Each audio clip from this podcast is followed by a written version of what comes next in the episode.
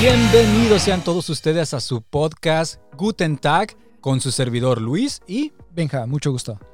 y bueno, es un placer estar aquí con ustedes. Vamos a platicarles un poco de las experiencias que hemos llevado nosotros viviendo en esta ciudad, en Berlín. Ambos venimos de México y llevamos alrededor de, bueno, yo llevo ocho años viviendo aquí. Sí, yo llevo ya cinco años más o menos. ¿Cómo pasa el tiempo? Pasa rápido, ¿no? Y bueno, tenemos aquí una historia muy interesante de la cual les queremos platicarles el día de hoy. Y bueno, para toda la gente que quiere venir para acá, trabajar aquí o qué sé yo, Ven- viajar. Ya, simplemente venir aquí de paseo.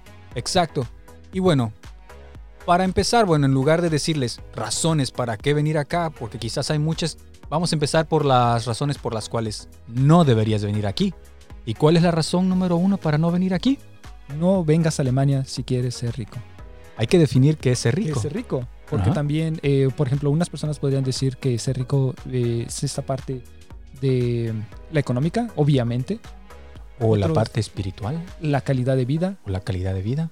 Entonces, y también cuánto es ser rico. Quizás para algunos mil euros es ser rico, para algunos 50 mil euros es ser rico, ajá, o medio millón de euros. o es medio ser millón. Entonces hay que de- poner todo en contexto y adentrarnos más a fondo en el tema. Así es. Así que comenzamos. Eh, luego el otro día, o bueno, de hecho, hoy en la mañana o ayer en la noche creo estaba yo leyendo un artículo sobre que las mexicanas o personas que se vienen aquí como eh, eh, enfermeras son explotados.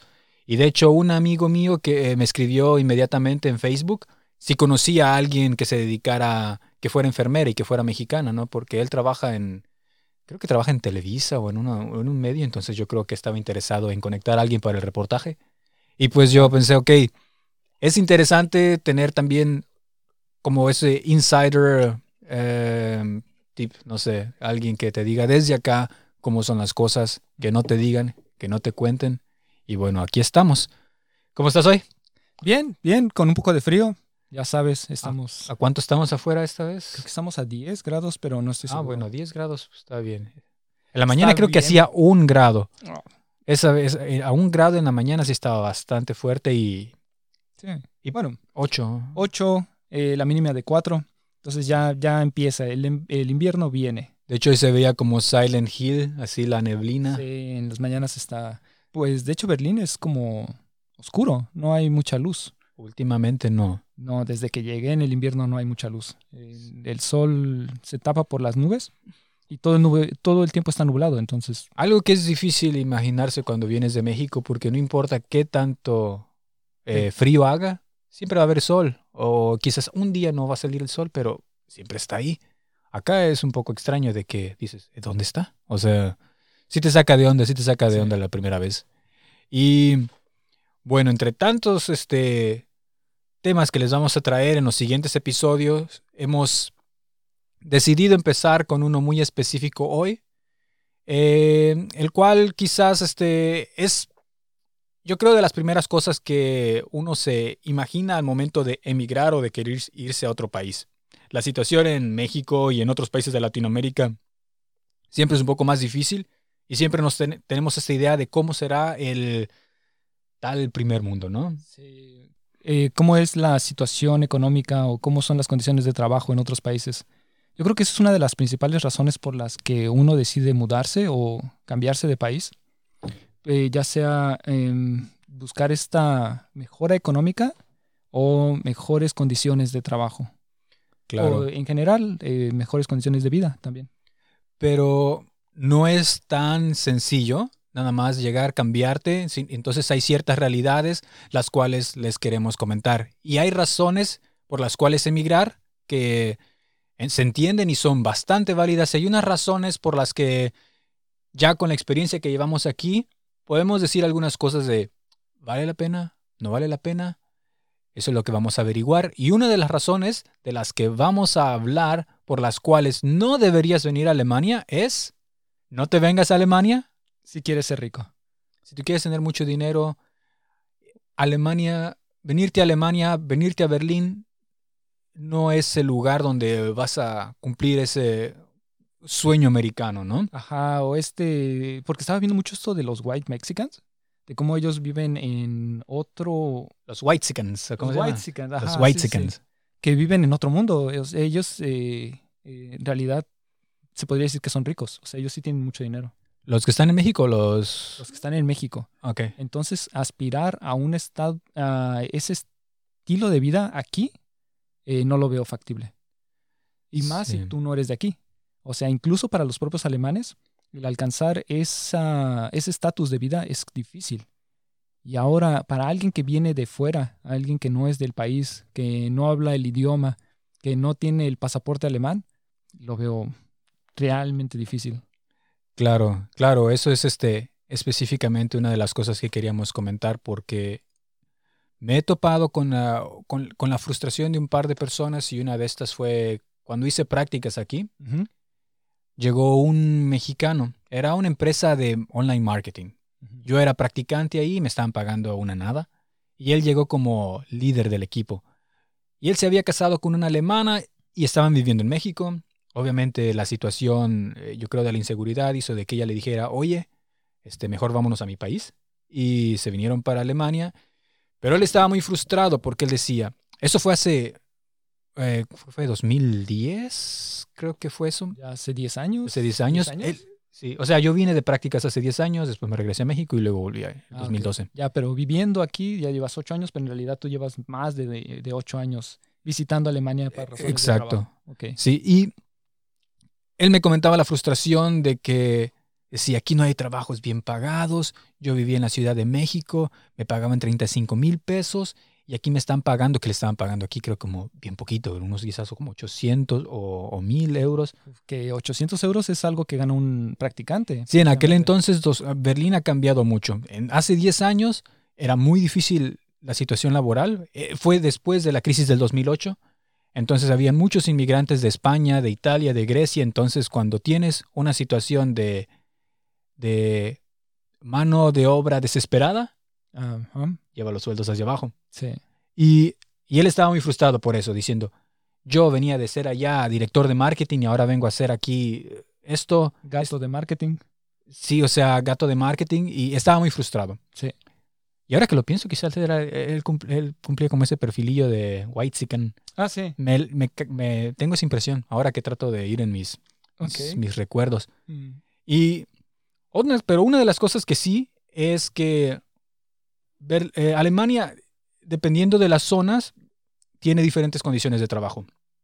Berlín, por su situación histórica debido a lo del muro, eh, había, ha habido a lo largo una gran tasa de desempleo y también muy poca industria, que cuando uno piensa en las grandes empresas alemanas, por lo general son en el sur de Alemania, donde Sí. se desarrolla, desarrolló mucho la eh, industria automotriz.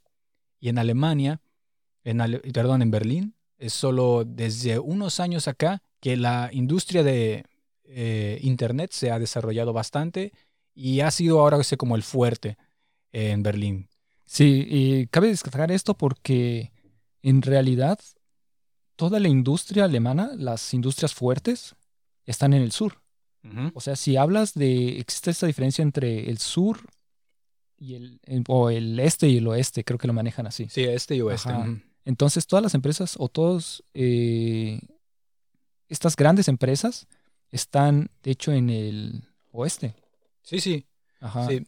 Entonces, este, ven- venirse a Alemania y venirse específicamente a Berlín es un lugar en el que eh, no puedes venirte como empleado a decir me voy a volver rico. Sé que muchos tenemos ahora esta idea de, de- de- del sueño americano, de gente que se va con nada a Estados Unidos y ahora han abierto allá su, su restaurante. Ajá, sí, o- hay, o- mu- hay varias historias así. De, yo estaba viendo uno de un tipo que vendía carnitas y ya tenía, después de vivir muchos años en, en Estados Unidos, él tenía su negocio y vendía muy bien. O hay otros de que dicen, ok, este, estaba de trailero, ahorré, pedí un préstamo, me compré un tráiler, luego dos trailers y ahora tengo mi flotilla de trailers y, y tengo una compañía de transporte y, y- y se vuelven ricos o, o millonarios con eso. Eh, la diferencia entre irse a Alemania y, e irse a Estados Unidos obviamente tiene que ver mucho con la comunidad, porque Sí. allá la comunidad latina es muy grande. Entonces, incluso aunque vayas a vender tacos, la comunidad latina es bastante grande que puedes decir, ok, si le vendo tacos a los latinos, pues puedo, puedo vender bastante. Y esos mismos latinos sirven como evangelizan a los mismos gringos por la cocina mexicana, que ahora también es lo más popular en Estados Unidos. No, y también esta cercanía que existe entre los países influye mucho. Tú ya puedes ir a Estados Unidos y empezar a trabajar con algo que en realidad produces o importas desde México. Sí, en el Esa es otra también. Eh, por ejemplo, todos estos negocios que venden comida, es que la comida es este, un gran negocio, eh, que venden comida mexicana, ellos tienen que tener un proveedor, porque en Estados Unidos no venden los, las especies que nosotros o que se necesitan para la comida mexicana. Y lo que hacen es que eh, tú tienes un proveedor que produce todo en México y lo importa o lo exporta a Estados Unidos. Sí, exacto. Aquí yo lo que he visto eso que quizás hay gente que se ha vuelto rica en Alemania, quizás son los eh, turcos o árabes, que ya aquí tienen una gran comunidad y hay supermercados turcos y supermercados árabes. Supongo que esos, que quizás son los dueños de ese supermercado, que tienen quizás 10 supermercados en la ciudad de Berlín, de comida del Medio Oriente, pues ellos me puedo imaginar que se hicieron ricos, pero tenían esa gran comunidad que los ayudó a levantarse. Sí, y además esta cercanía también porque Turquía es Es más cerca también, ¿cierto? De hecho, eh, es curioso porque eh, yo veo como los turcos son los mexicanos de Alemania. O sea, es esta comunidad o este país en el que hay mucha emigración a Alemania, de la misma forma que nosotros tenemos lo mismo en, de México a Estados Unidos. Sí, eso sí, cierto. Ajá. Y, solo el porcentaje de turcos que hay aquí en Berlín es, eh, es grande. Sí, sí, exacto. Sí, es como el equivalente. por toda esta parte de que cuando eh, Alemania necesitaba mano de obra, eh, permitieron que muchos turcos eh, llegaran a, Alemania. A Alemania a trabajar, exacto, y aquí hicieron raíces y así se ha mantenido la comunidad. Creo que son el, así como el 5% de la población, son como de comunidad, vienen de, de, ese, de esa comunidad. Pero incluso, bueno, siguiendo con el tema de, primero hay que, yo siento que definir qué se considera ser rico en Alemania, ¿no? Tengo aquí unos datos que, que encontré, son datos este, eh, oficiales, este, y se los voy a mostrar. Se dice que eres rico cuando tienes una uh, net Vermögen, net, uh, ¿Ingreso neto? No es ingreso neto, una, capital. un capital, un wealth, una riqueza de 477 eh, mil euros. 477 mil euros ya se considera que eres rico. Si eso lo tienes eh, ya sea en acciones o, en tu cuenta de ahorros, eso se considera ser rico. Ok. Eh, solo para hacer una anotación, aquí serían 11 millones de pesos más o menos, o sea, como está el cambio ahorita, que es este 2389. 11 millones. 11 millones. O sea, pero ¿tú crees que, por ejemplo, alguien podría hacer 11 millones en México? A veces siento que, bueno, es que depende de qué te dediques. O sea, yo, o sea, si eres político, sí. bueno, sí. O bueno, pero... o yo siento que... O sea, si eres corrupto, sí. Sí. O, o yo siento, o sea, si eres... Siento que hay mucha gente que hace eso, pero por ejemplo, México es uno de los países que tiene una desigualdad grande. Sí. En Alemania lo que pasa es que hay una clase media mucho eh, mayor a la que hay en México y la desigualdad no es tan grande. Sí está este pequeñísimo porcentaje, que son los tops, por ejemplo, los... Bueno, ahorita podemos ver quiénes son unos nombres de los más ricos, pero por ejemplo, imagínate quiénes son los dueños de BMW. Entonces, ellos están hasta acá arriba. Sí, no, y 470 eh, mil es poquito para ellos, o sea, no es nada. Eh, pero la mayoría de las personas se mantienen en un porcentaje en el cual no varía demasiado, que a la vez está bien eh, porque ese porcentaje o ese promedio de ingresos que tienen las familias es, te permite una vida digna. Es lo que sí considero está más balanceado y la desigualdad no es tan grande. Pero llegar a ese porcentaje de eso de alguien que tenga medio millón de euros está, está muy difícil, siento yo, a menos que seas empresario. No, y esto en México te daría una muy buena vida, yo creo. O sea, eh, la, la diferencia de vida que te daría es enorme. Imagínate Sí. tener 11 millones. Pero sin embargo, hay gente que los que sí, sí los tiene, ¿no? Y, sí, y por ejemplo, y, y en algunos casos pienso, esas personas que hicieron esos, digamos, 10 millones en México, ¿podrían hacer lo mismo aquí en Alemania? Esa es, mi- esa es siempre mi, mi duda, porque conoces, si estás en México y digamos que te dedicas a, al comercio, ¿no? Eh, compras allí en el puerto de Lázaro Cárdenas contenedores de China, Ándale. los llevas ajá. a Tepito, los distribuyes en Toluca y en diferentes lugares te puedes llevar una cantidad así de grande. Aquí en Alemania pues está un poco difícil porque necesitas los contactos, entrar en la cultura, hacer negocios con alemanes, necesitas el idioma, los permisos, tu visa, No, la no, no, burocracia. No, solo tu visa, porque para tener la- un negocio en Alemania, tú tienes que estar registrado como eh, con una, una residencia permanente. ¿Desde qué grado tú puedes a- a- acceder a eso? Con, creo que ya con la residencia permanente pues ya Pero ya cuando tienes una residencia permanente es porque ya estuviste aquí viviendo bastantes años, eh, ya cinco. pasaste el examen de nacionalidad Mm. y hablas alemán B1. Sí, sí, sí, sí. Entonces exacto. ya, ya te aventaste ahí, eh, no sé, cinco tiempo. años, nada más para poder estar, competir, para empezar, para poder competir con todos ellos que ya desde el día uno cumplen la mayoría de edad, ya tienen eh, derecho o ya pueden aspirar a eso. Claro.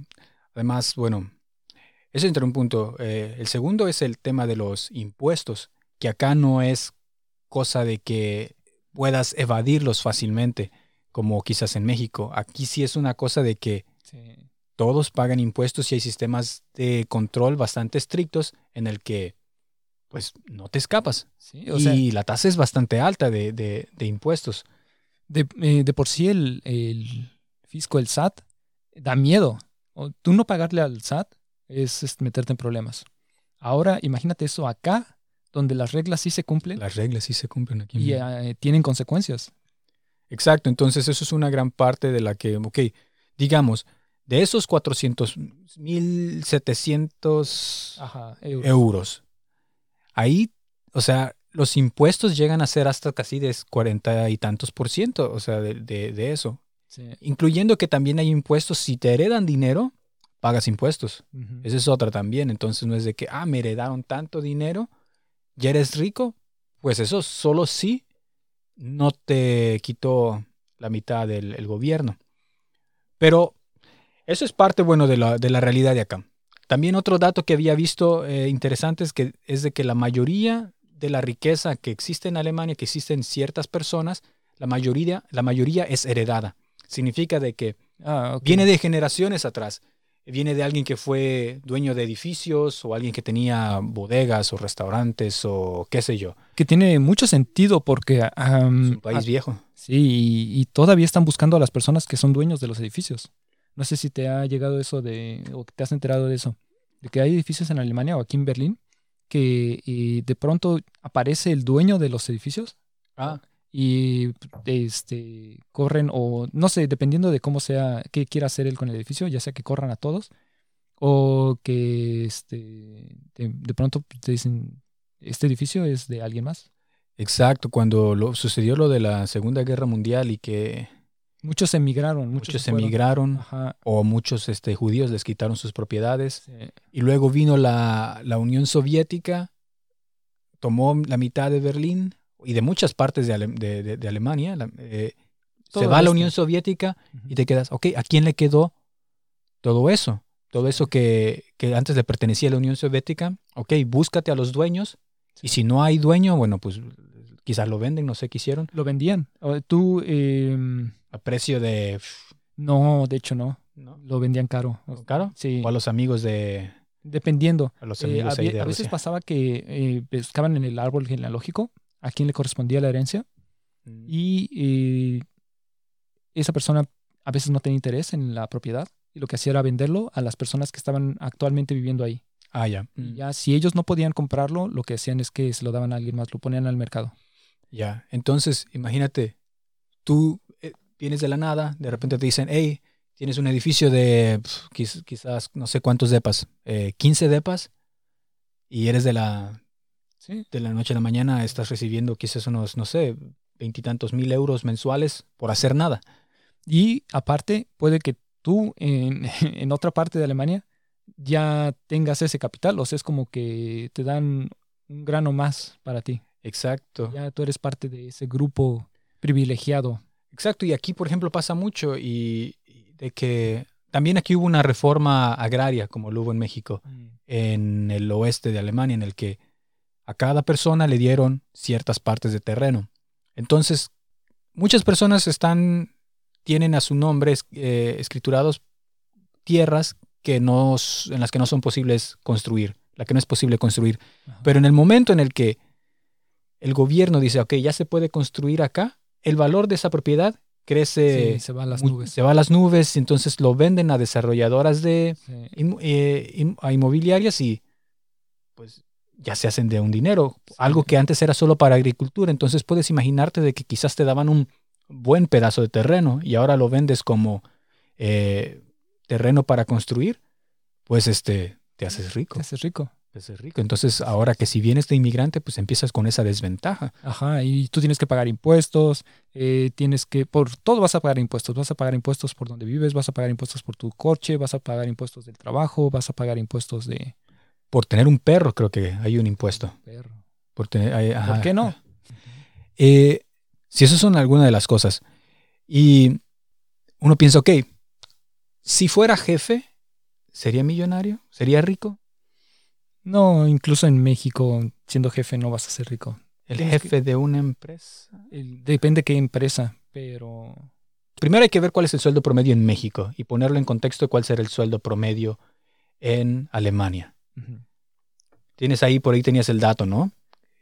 ¿Cuál era el sueldo promedio? Porque yo en mi mente tengo así como que es 2.500 euros al mes, creo que es el sueldo promedio en Alemania.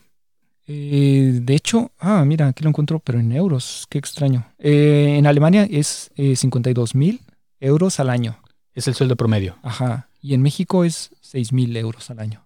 6.000 euros al año. Que sí es bastante la diferencia. Ok, 52.000 entre 12 nos da, ok, 4.000 euros al mes. Ok, 4.300 es el sueldo promedio, no está nada, no está nada mal. Ahora con el artículo este que venía de las enfermeras, que creo que decía que ganaban algo así como 2.400. Exacto. Pero era porque ellos no tenían este acreditación. Tú tienes que validar que tus estudios y tu conocimiento es válido en Alemania. Lo que no sé es cómo las trajeron si no tenían eso, pero bueno. Yo creo que, pues sí, o sea, O están tan hace, hace- desesperados. hace tanta falta la mano de obra que yo creo que las trajeron así. Dijeron. ¿sabes poner una inyección? Órale, vente. Ajá.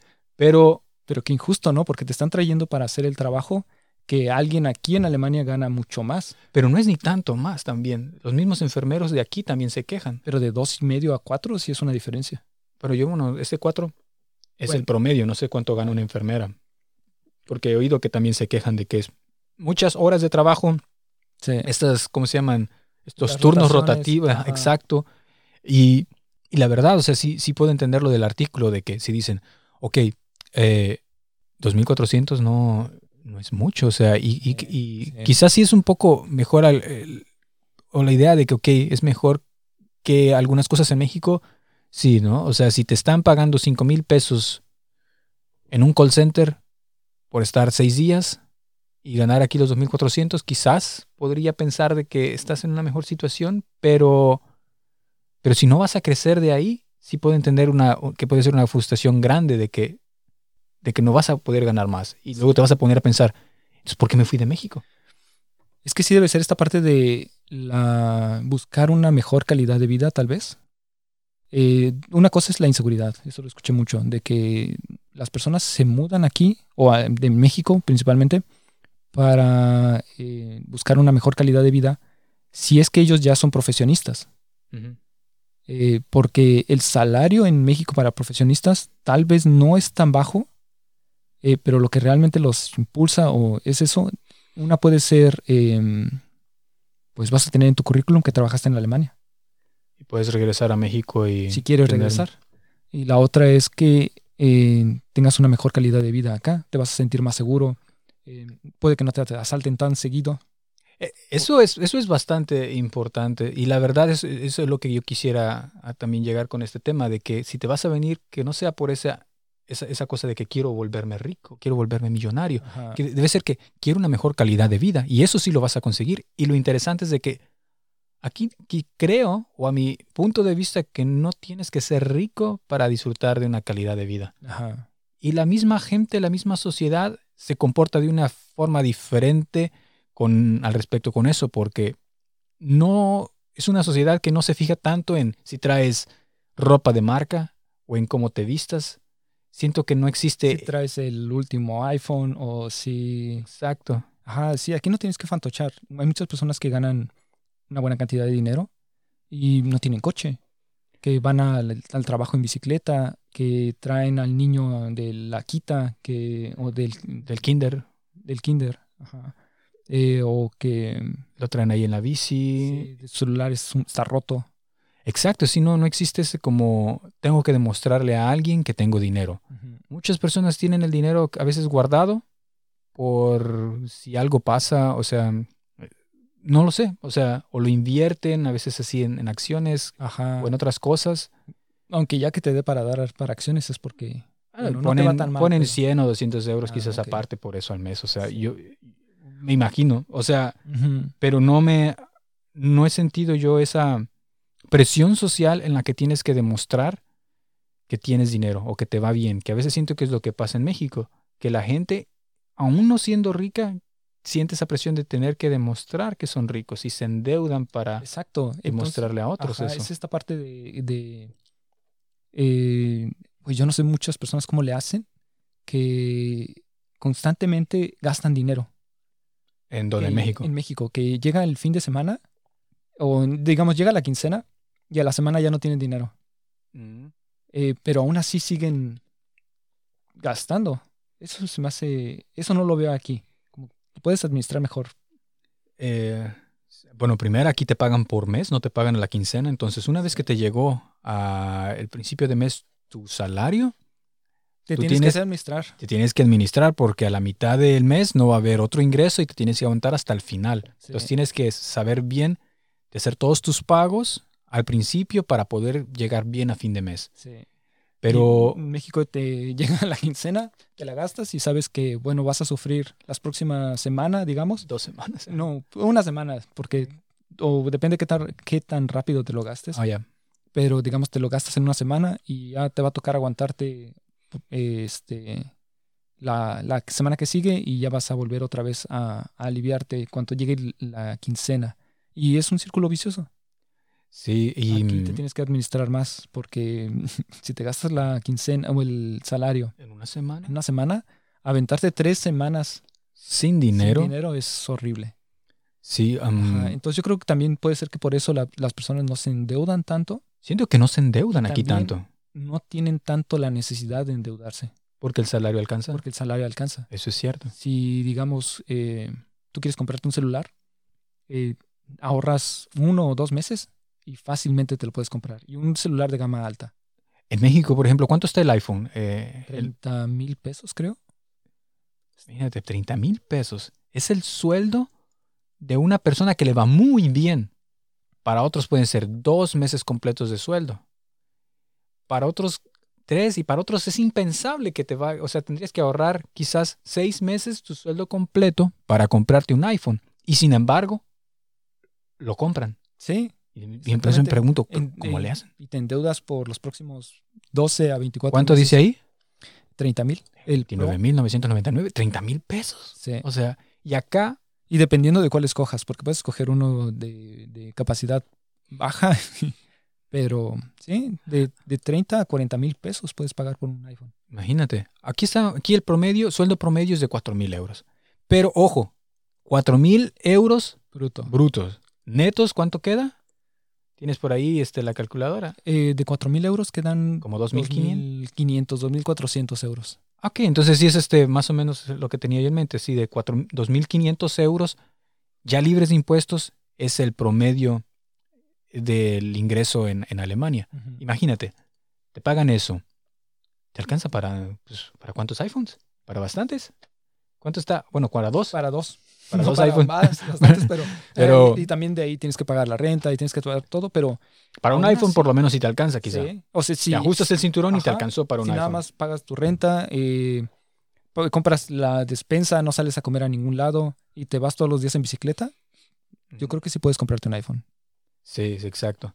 Ahora, la cosa aquí con, los, con el impuesto, esta es la, aprovechando que tienes la calculadora ahí abierta, es esa de que mientras más ganas, tu ingreso neto no cambia mucho. Por ejemplo, le ponemos 4 mil euros y te pareció cuánto. Eh, De, al final, ah, 2.700. ah, ok, 2.700. Ahora ponle eh, 4.500, Vámonos a 5.000. 5.000. ¿Cuánto subió? Uno dirá, ah, ok, mil euros, mil euros más, este brutos. Ajá. Pero ¿Cuánto te subió? te subió 500 euros. 500 euros, nada o sea, más. ya o sea, la te mitad, quitaron la mitad en impuestos. la mitad se fue ahí. O sea, entonces dijiste, ah, gano mil, gano mil más. No, solo 500. Ajá. Ahora dale 7 mil euros, que eso no lo gana cualquiera.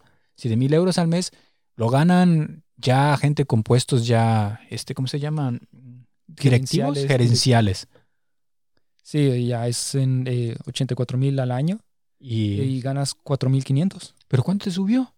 De 5 mil, o sea, en realidad subimos 2 mil euros más al mes, brutos, y te subió nada más, ¿qué? Igual mil nada más, ¿no? Menos de mil. Menos de mil. O sea, No, espera. Eh, 2.700 y en el otro son 4.400. o sea, es bastante lo que te va quitando. Y entonces te puedes aventar así. Si gano 20 mil, pues ya te quitaron, pues solo te van a llegar 10 mil euros. Entonces, y 20 mil al mes no te los va a pagar nadie. Te los tienes que ganar tú, este, abriendo tu supermercado de, de comida mexicana. este, y, y eso es uno de los, de los, em, de los retos. Entonces Sí. tiene que ser esa motivación de venir más por una calidad de vida que de volverte millonario. Sí. Ahora, De, de hecho, esta parte de los impuestos es bastante extensa porque también dif- eh, existen diferentes modelos de eh, impuestos. Ya sea que tú pagas impuestos dependiendo de tu situación. Digamos, si estás casado, si tienes hijos, si estás soltero. Los solteros siempre pagan más impuesto. sí, Em, entonces todo esto y también puedes deducir. Pero aún con todo eso, es bastante lo que pagamos de impuestos. es bastante. Sí, sí. Y estaba viendo también, eh, pero en un documental que también ah, hay un grupo de, de ricos en Alemania, el cual nadie sabe quiénes son. Hay una revista que se llama Manager y esa revista pone en el ranking de los más ricos de Alemania cada año.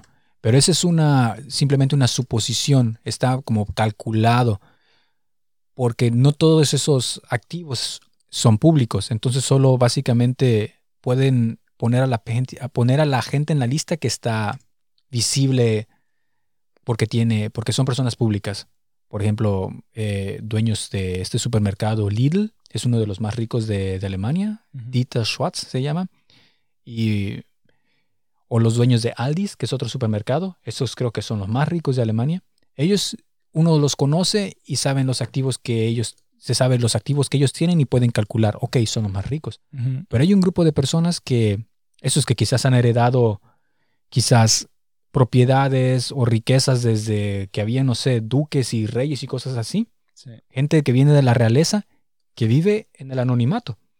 Y esas personas tienen mucho dinero, la riqueza se las manejan fondos de inversión, casas de bolsa privadas para que solo se dedican a ellos y no se sabe quiénes son. Llevan una vida anónima porque esa cultura aquí es lo que decíamos, no es de fantochear. Ellos quieren vivir su vida tranquila, tienen sus lujos, tienen su dinero, quizás ni siquiera saben qué hacer con tanto dinero, que ni siquiera, han trabaja- ni siquiera trabajaron por él. Y, y así se vive. Sí. Incluso a veces siento que, y eso lo vi también en este artículo, de que ser rico o- y, y mostrarlo es mal visto. Porque está De hecho, este... sí, es, eh, aquí es tabú. Tú no, Sí. tú no debes demostrar que eres rico. por Eres el malo. Ajá, sí. Tú eres el, el- el buscado. No. ¿Cómo te lo ganaste? ¿A cuántos judíos? eh, Sí, seguramente tu, tu familia ayudó a, a deportar judíos, ¿verdad? Sí, exactamente. De hecho, eh, déjame corregir algo. Es, el calculador con el que estaba calculando parece que está mal. Porque se me hizo demasiado cuánto te daba de, de salario neto y de hecho es menos. Entonces para salario neto de, de 5 mil euros al mes da casi 3 mil euros, 2.900. ¿Qué clase de impuesto tenías seleccionada? ¿Era la clase 3 o la clase 2? No tengo ¿O idea. la clase 1? Creo que no daba esa opción. Ah, ok, Sí, ok. Entonces más bien es por eso, tal vez. ah, ok, entonces, con 7 mil euros son 3.900. o Entonces sea, son mil no euros. Mil euros de diferencia por ganar 2.000 euros más al mes. O sea, de 5 mil. Y no O son sea- ni mil, son 900 euros. O sea, decir, no llego a los 5 mil este, netos. O sea, Sí. y por más que te lo suban, Sí. nomás no llegas y nomás no llegas. Y creo que hay cierta barrera que pasas del sueldo y te empiezan a cobrar más. Ajá. O sea, tendrías, Es progresivo. tendrías que ganar 9.000 euros para llegar a, a 5.000. Spoiler alert, eso no te los paga nadie. Bueno, sí te los pueden pagar, pero on, o sea, ¿Quién te va a pagar 9.000 euros al mes? si eres el, Bastante. si eres un puesto muy alto, pero pues. ¿cuántos se necesitan para un puesto alto? Uno. Entonces es- hay que abrir la realidad y venir y decir, vengo aquí por una mejor calidad de vida, no para volverme rico. Sí. Es porque quizás quiero eso. Eh, caminar en la noche, seguro. Y eso es algo que nos pasaba cuando venimos acá, que, decía, que al principio caminábamos en la noche y, y seguíamos viendo hacia atrás, ¿no? Sí, esta Era ese parte de la reflejo. inseguridad de me van a saltar. Escuchas Ya, pasos atrás y, y- y te aquí. gana la Y paranoia. agarrando la mochila porque es todo lo que traes. Exacto, así te la agarras fuerte. Sí. Y después del tiempo se te va pasando y dices, qué bonito es caminar en la noche sin miedo. Decir, qué bonito es ir con tu celular en la noche sin saber que no va a venir un vato y te lo va a quitar. Ajá, que, está chido tu iPhone. Ándale, exacto. A ver, dame la hora. exacto. Oye, ¿me das tu hora? Está chido tu reloj. Ajá, entonces. Y ya este, valiste, ma. o a ver tus zapatos. A O ver sea, tus escucho mucho, zapatos. nunca me ha pasado, pero sí. Es, A mí me quitaron la gorra. ¿no? Me, ¿Ah, me sí? llegó un vato así y me dijo, está chida tu gorra, ¿eh? Te la cambio por la mía. Y él traía una gorra bien fea y a mí me habían traído una de, creo que era de los, ay, no me acuerdo, una de béisbol, me la habían traído, me la habían traído de Estados Unidos. Yo estaba bien emocionada con mi gorra y pues me sale ese vato y yo así como que, chale, ya valió. Sí, Y la gorra de él estaba bien, bien culera. obviamente. Eh, pero. y me la ajá. quitó. Em, ah, sí, pero aquí puedes tra- eh, andar tranquilamente en la calle con tu celular, con eh, escuchando, no sé, eh, con unos buenos audífonos, con una buena Con chamarra. los Bose, ves a gente con Sí. Bose en la calle y, y, y- y anda sin miedo. Sí, Entonces ese es el tipo de calidad de vida que, a- que a uno lo, lo trae por acá. sí. Ah, y tampoco estamos diciendo que no pasan esas cosas. Puede pasarte. Ajá, a, a cualquiera. Eh, conocemos personas con muy mala suerte, Que si tienes mala suerte en México, vas a tener mala suerte o aquí. en donde sea, en India, lo que sea, vas a tener mala suerte aquí. Sí, De que sí, te sí. asaltan una vez y luego te vuelven a asaltar y dices, ¿cómo si? Sí, sí, sí. Pero sin embargo, volviendo al tema de los ingresos, hay profesiones a las que les pagan bien y te das una vida un poquito arriba de la del promedio. Que de hecho, bueno, les voy a, a aquí a mostrar algunas profesiones que están bastante bien pagadas. Y una de ellas es ser doctor o dentista, que eso parece ser este universal en todos los Sí. lugares del mundo, parece que siempre pertenecen a esa, a, esa cúspide, ¿no? Un doctor o un dentista eh, ganan alrededor de 80 mil euros al año. Nada mal. Eso es un sueldo bastante, bastante bien, bastante bien, bastante. Y eso es promedio, o sea, hay unos que ganan mucho más, hay unos que ganan menos, pero está súper bien. ¿Cuánto te da al mes? 6.600 al mes, que vienen siendo em, 3.700 neto. Ya, no está nada mal. No está nada mal. En- Sí. Quizás necesitas unos 1500 para vivir, 1800 y todo lo demás. Pero 1.500 bien, porque por ejemplo, ¿cuánto pagas de renta? ¿O cuánto es como lo que normalmente, porque aquí varía, hay muchos, eh, hay mucha diferencia entre cuánto paga una persona y cuánto paga otra, dependiendo de cuándo obtuvieron el departamento y dónde está el departamento o dónde viven. Exacto, podemos hablar un día de eso, de cuánto Sí. cuesta la vida aquí. Pero ponle, ponle que te gastas así por muy caro, pagas 800 de renta, tú vives solo, pagas 800, este, y más 400 de comida, 400 de comida y otros 300. gastos, entonces ponle que... Y luego cuánto te queda libre, no sé, puedes ahorrar bastante. sí. Este, otro, otro, otra profesión que paga bastante es abogado, que también aquí aparece que el sueldo promedio es de 70 74 mil euros. Oh, y eso sí es contrastante porque en México un abogado no gana tanto. Es lo que me gustaría saber. O sea, hay unos que ganan poquito, Sí, pero, pero, por ejemplo, esos que trabajan quizás para una consultorías. o una... eh, yo creo que alguien que trabaja en una notaría gana bastante bien. No, notarios ganan bien. Un, abogado de buffet, Si yo, no, no- de no- abogados, si yo que sepa así de que gente que conozca no, no ganan tanto, tanto, habría que ver. eh, pero así como De que- gente y- y que conocida. lo veas como una de las posiciones donde más te pagan. Porque ah, no claro, claro. que- Y además la reputación de decir, ok, voy a estudiar leyes en México no Ah, es es, tanto como aquí. Que aquí es una carrera que es muy difícil este, que te den tu certificado y que puedas ejercer. Sí. Otra de las carreras que también pagan bastante bien es ingeniería. Y estaba viendo varias y comparten el mismo eh, sueldo promedio, ya sea ingeniería industrial, eh, ingeniería mecánica, ingeniería de software, se mueve alrededor de los 70 mil euros este, eh, anuales. Ok, que no está nada mal tampoco. Está bastante bien. Y eso te da un, un nivel de vida bastante, bastante bueno. Y más si, por ejemplo, para familias, si ambos, este, hombre y mujer, trabajan, te da un ingreso por familia bastante bueno. Y ahí puedes estar diciendo, ok, te puedes dar una vida bastante cómoda. Sí, sí, exacto. Si ya con 3 mil euros, yo creo que vives bien.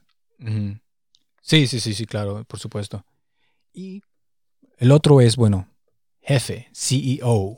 ¿Cuánto es el promedio? Bueno, este es muy variante porque si eres también el CEO de una startup, de tu propio startup, obviamente No ganas nada. no ganas nada o, o- o te pones un sueldo, un sueldo decente, pero no te vas a poner el sueldo más alto del mundo. Ajá, un CEO que trabaja en Amazon o en Tesla. Creo que aquí la empresa de trenes, Ajá. Eh, BVG ¿Cómo se llama, Ah, BVG es la local. la, la- la del metro y esa, el dueño de ahí gana 300 mil eh, euros al, al año. Eso es un buen de lana. Uf. Es un buen de lana, pero para eso tienes que ser un alfa German. Un alfa, un alemán alfa. De esos que Wow, vienen de es- familia alta, que sus nombres empiezan con von, algo que vienen de familias bien colocadas desde siempre, estudian en universidades elite, Guau, e- Es, son altos, blancos, heterosexuales, es muchísimo dinero. es- Son 13.900 euros libres. al mes neto. Neto, imagínate. Neto. Imagínate. es- Pero el sueldo promedio está entre 75 mil euros y los 100. Bueno, no, no es eso, no sé. Él varía entre los 75 mil y los 157 mil euros. Es bastante variado. Pero para eso hay que llegar a ser CEO. Pero Pero imagínate, o sea, va a ganar 300 mil pesos al mes. ¿sabes cuánto gana un, un magistrado de la Suprema Corte en México? Como 100 mil. Como 100 Como mil, ¿no? 500 mil. 500 mil 500 al mes. al mes. Eh, Búscalo en Google, no quiero decir mentiras en el podcast, pero, Wow, ok, es. Pero solo son unos cuantos en todo el país. Eso, es, eso sí es, hay muy como difícil. 10 en todo el, en todo el país. ¿o Me son? gustaría saber el nombre real porque si no estaríamos diciendo eh, mentiras. Pero, pero es un buen de lana. No creo que sea tanto, es demasiado. A menos que ya con Mm, salario magistrado. México. 316 mil pesos. Ah, bueno, ¿Pero eso es antes o después de impuestos? no lo sé. Puede que sea antes de impuestos.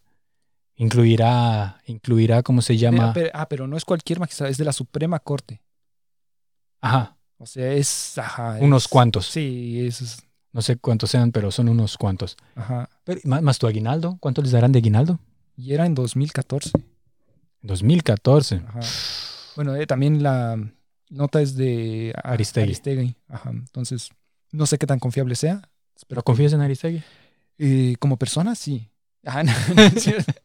Eh, no, es, eh, tiene credibilidad. Entonces, eh, Y, y eso fue hace años, y, no- y es, si no- y es sin contar el, el aguinaldo, Sí, bonos, bla, bla, bla. O sea, yo siento que... Y ahí es cuando ves esa diferencia, O sea, los ingresos, ¿no? sí, o sea, es- ¿cuánto gana él y cuánto gana... ¿Cuánto gana? Ah, Sobre, porque nosotros, nosotros venimos de la ciudad de Morelia donde hay un call center. Ajá, sí. Y, ese, y en ese call center ha trabajado casi todas las personas que conozco han pasado por ese call center. Fácil. Porque está Dish, está ahí. Y las condiciones obviamente no son tan buenas, por eso toda la gente se va. ¿Y cuánto pagaban cuando yo trabajé ahí? Yo solo estuve, creo, seis meses. Me pagaban 3.400 pesos al mes. Pero bueno, yo era estudiante. Conocí a uno que tenía familia y estaba él y su esposa trabajando ahí, tenían a una hija y estaban trabajando ahí por 3.400 pesos al mes. Y tienes a un güey que está ganando 350 mil pesos al mes, o que es eh, magistrado de la Suprema Corte, sí es bastante alto, pero ese, ese, esa disparidad La es, salarial es increíble. es increíble. Y aquí, el- aquí, por ejemplo, estamos viendo que un sueldo promedio de un CEO es de 150 mil, Ajá. pero el de un doctor es de, ¿qué, qué dije? 80,000. 80 mil. Bueno, solo el doble. Ajá. Y el sueldo promedio era de cuánto dijimos, era 4 mil al mes, 4 por 12, cu- 48. Y Bien en matemáticas, ¿eh? entonces, ¿cuánto está ganando un CEO?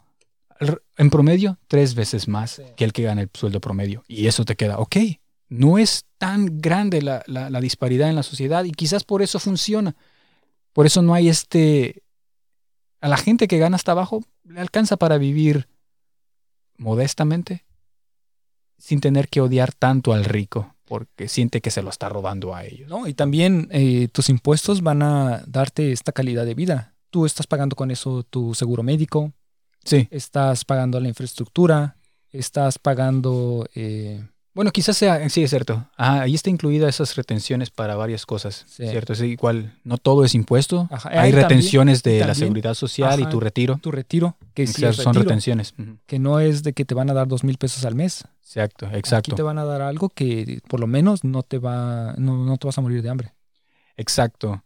Y entonces por eso queremos llegar a esa conclusión en la que no seas materialista, no, no hay que ser materialistas en general, Ajá. hay que ver la vida desde otro punto de vista, hay que ver que el volverte rico no depende del dinero, o tratar de llegar a eso, ¿no? Supongo, al estar aquí, que esa riqueza te la encuentres en otras cosas, como en puedo dedicarme a lo que quiero, sí. puedo disfrutar mis fines de semana, Las jornadas laborales no son tan extenuantes como en México. no tengo que tener miedo en la calle, y verlo de ese punto de vista, no de tanto del punto material.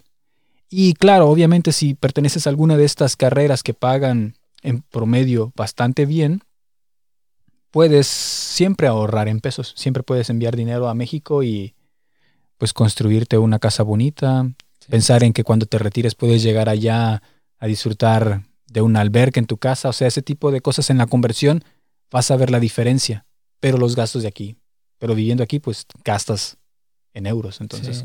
te sale Yo creo más que caro. ahí hay una diferencia en cuanto a Estados Unidos, porque hay muchas personas que se van a Estados Unidos y hacen eso, empiezan a enviar dinero a México y luego tienes un montón de casas ahí abandonadas que eh, son de alguien que está en Estados Unidos pero nunca regresó, que su Decidió plan quedarse. Ajá, su plan era eh, quedarse allá. En, su plan era regresar a México eh, y por eso enviaba dinero, construía su casa y al final la abandonó.